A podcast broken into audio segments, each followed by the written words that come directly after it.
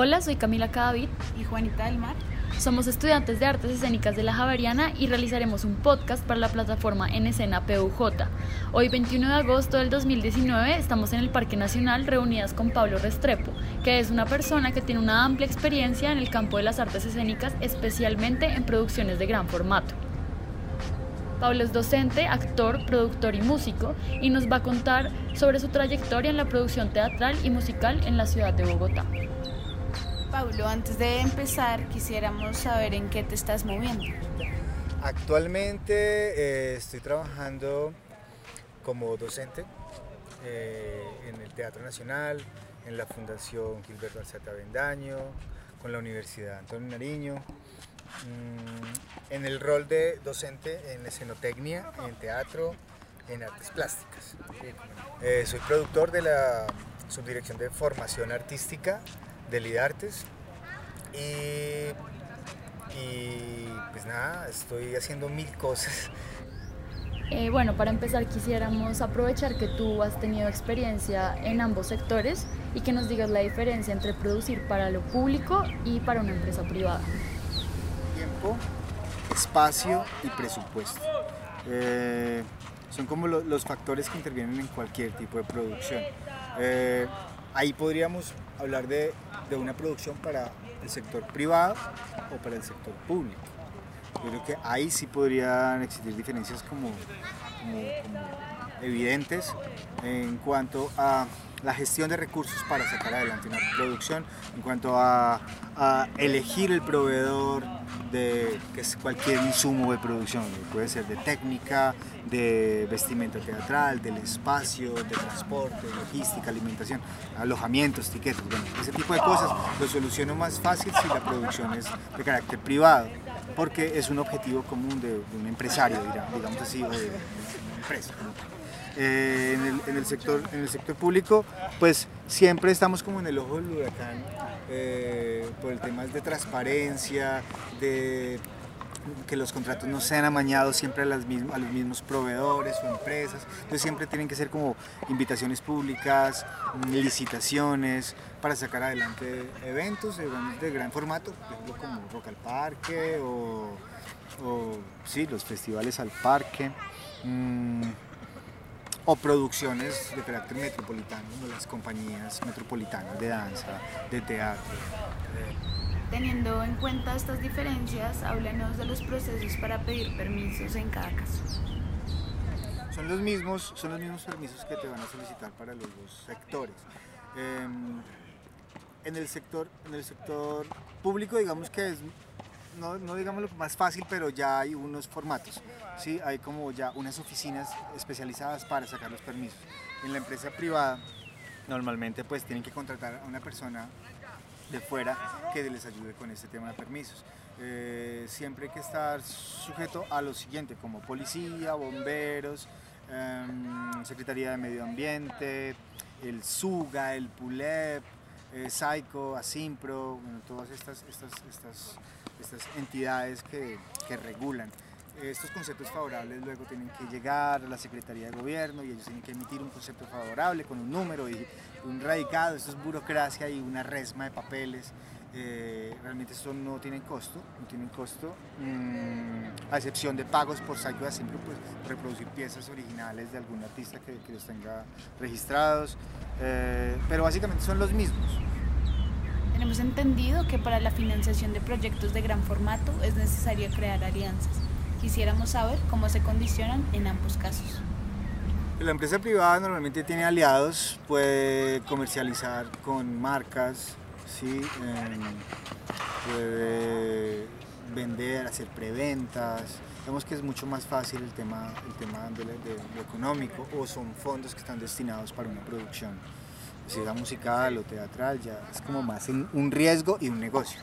Si el empresario como tal dice, bueno, esta banda o este grupo me va a hacer taquilla, entonces voy a hacer dos o tres funciones, entonces sí los puedo traer desde, Rusia y les puedo alojar una semana en Bogotá y hacen como todo un, presupuesto digamos, basado también en hipótesis. No es que no pierdan, también pueden perder porque hay muchos factores que intervienen, como el festivo, la situación, el clima, eh, sí, el teatro también influye mucho, los accesos, los parqueaderos.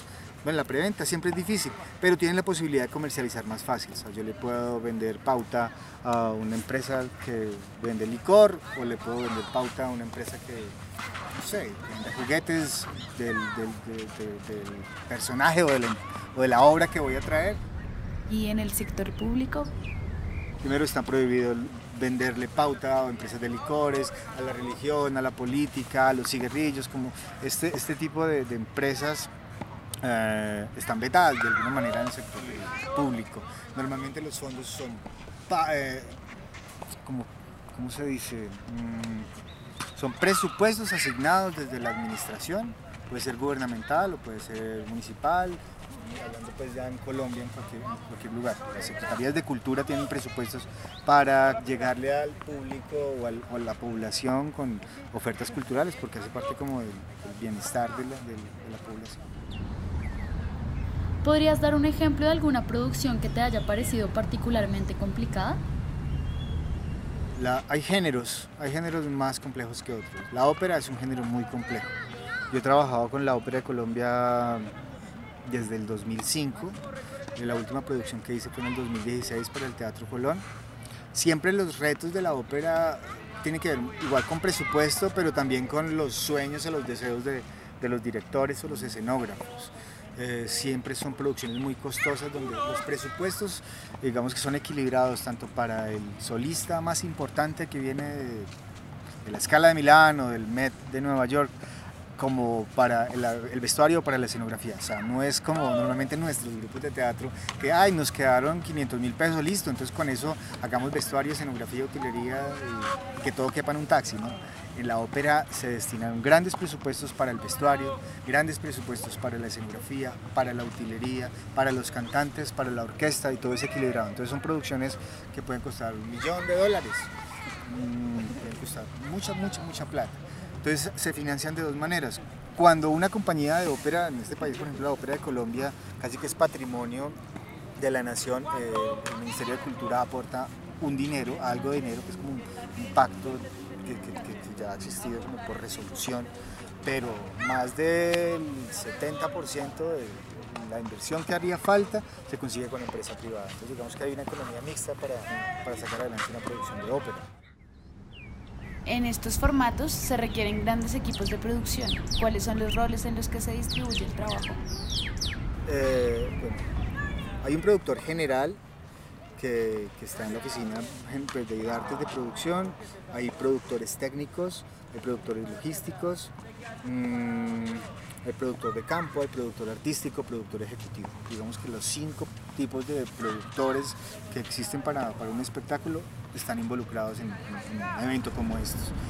Un productor artístico básicamente se asocia con un director de escena o con un director de arte y aterriza un poco eh, las ideas que tienen.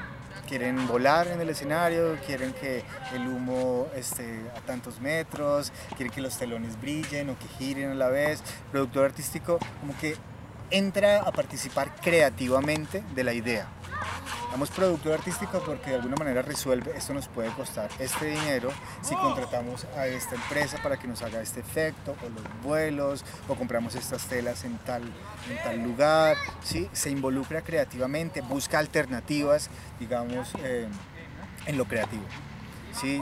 En vez de tal cantante traigamos este, nos puede salir un poco más barato, ¿sí? lo podemos alojar en este hotel y no en este, buscar como la manera de... Mm, eso en, lo artístico, como que también sueña, es poco fantástico, no tan lógico.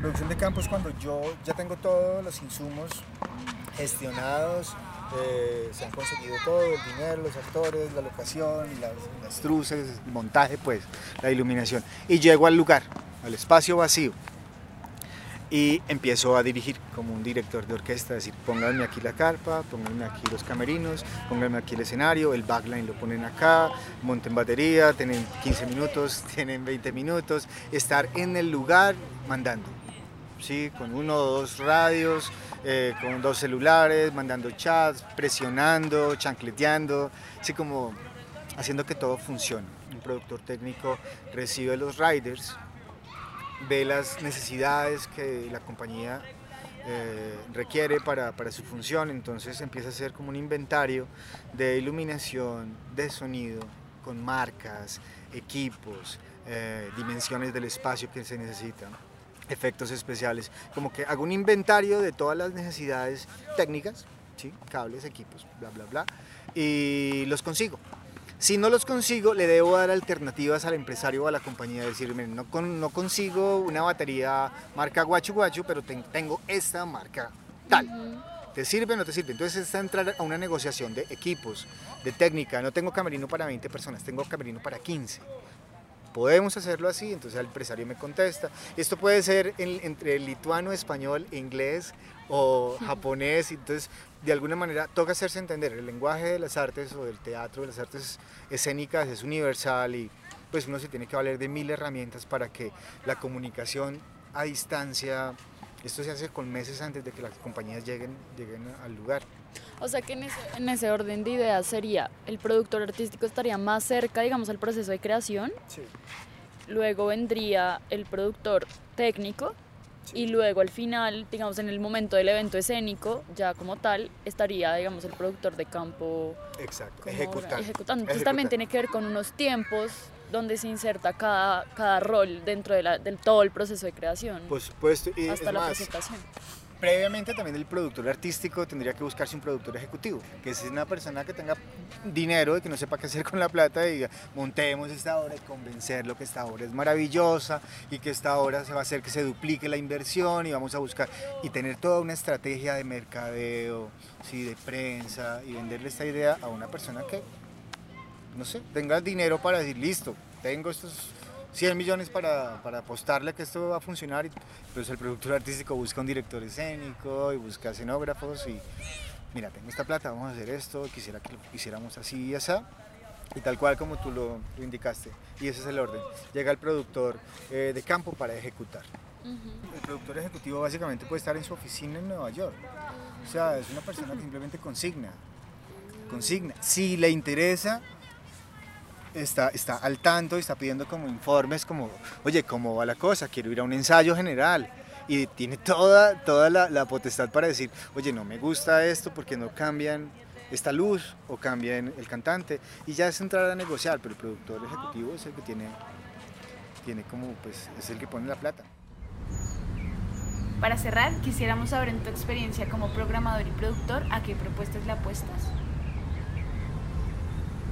es muy personal, ¿no? los gustos en los géneros y lo que uno escucha o lo que uno ve. Yo tengo, digamos, estoy muy abierto a muchas posibilidades y tengo como, como, eh, como la intuición de saber que esto va a pegar o va lo, ni siquiera sea para mi público, para mi generación, sino como que lo puedo visualizar hacia una generación, digamos, de, de gente más joven o mayores eso pues toca en el ejercicio de, estar en esto pues se le, va, se le va a uno como ocurriendo. Ahora justamente por mi hijo adolescente eh, he escuchado una cantidad de bandas de pelados muy muy jóvenes de, rock punk un poco que están aquí en Bogotá y que yo no conocía y que tocan en barcitos chiquititos em, y eso me parece, hay, hay, cosas muy muy interesantes, muy interesantes.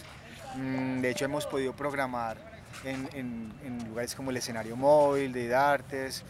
Hay otras propuestas, por ejemplo, de, la subdirección de formación, de los CREA, que hay 20 en, todo, en toda la ciudad, en las localidades, y hay grupos de rock, de metal, de pop, de funk, de folclore incluso que están creciendo y que son niños que llevan 4 o 5 años en proceso y están madurando en el ejercicio constante del ensayo, presentaciones medianas, pequeñas, hasta Rock al Parque. Pasa y pasan producciones y pasan producciones y a mí yo me sigo metiendo al poco.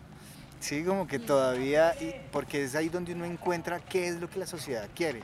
Yo hablo con gente joven en los CREA o mis alumnos y se me ocurren temas para el teatro, ¿sí? para la dramaturgia, como que a la gente que le interesa ahora es como que estar siempre actualizado, no quedarse como, no, es que yo soy del teatro clásico y de ahí no me salgo, no. Al contrario, el performance, el happening, como estos géneros, son siempre pues, fértiles, digamos, para la creación. Paulo, muchas gracias por darnos un breve acercamiento al universo de la producción cultural en Bogotá. Es muy útil para quienes estamos empezando en este campo. Nos surgen muchísimas preguntas que seguiremos explorando a partir de la experiencia de otros personajes que como tú día a día transforman y construyen la escena.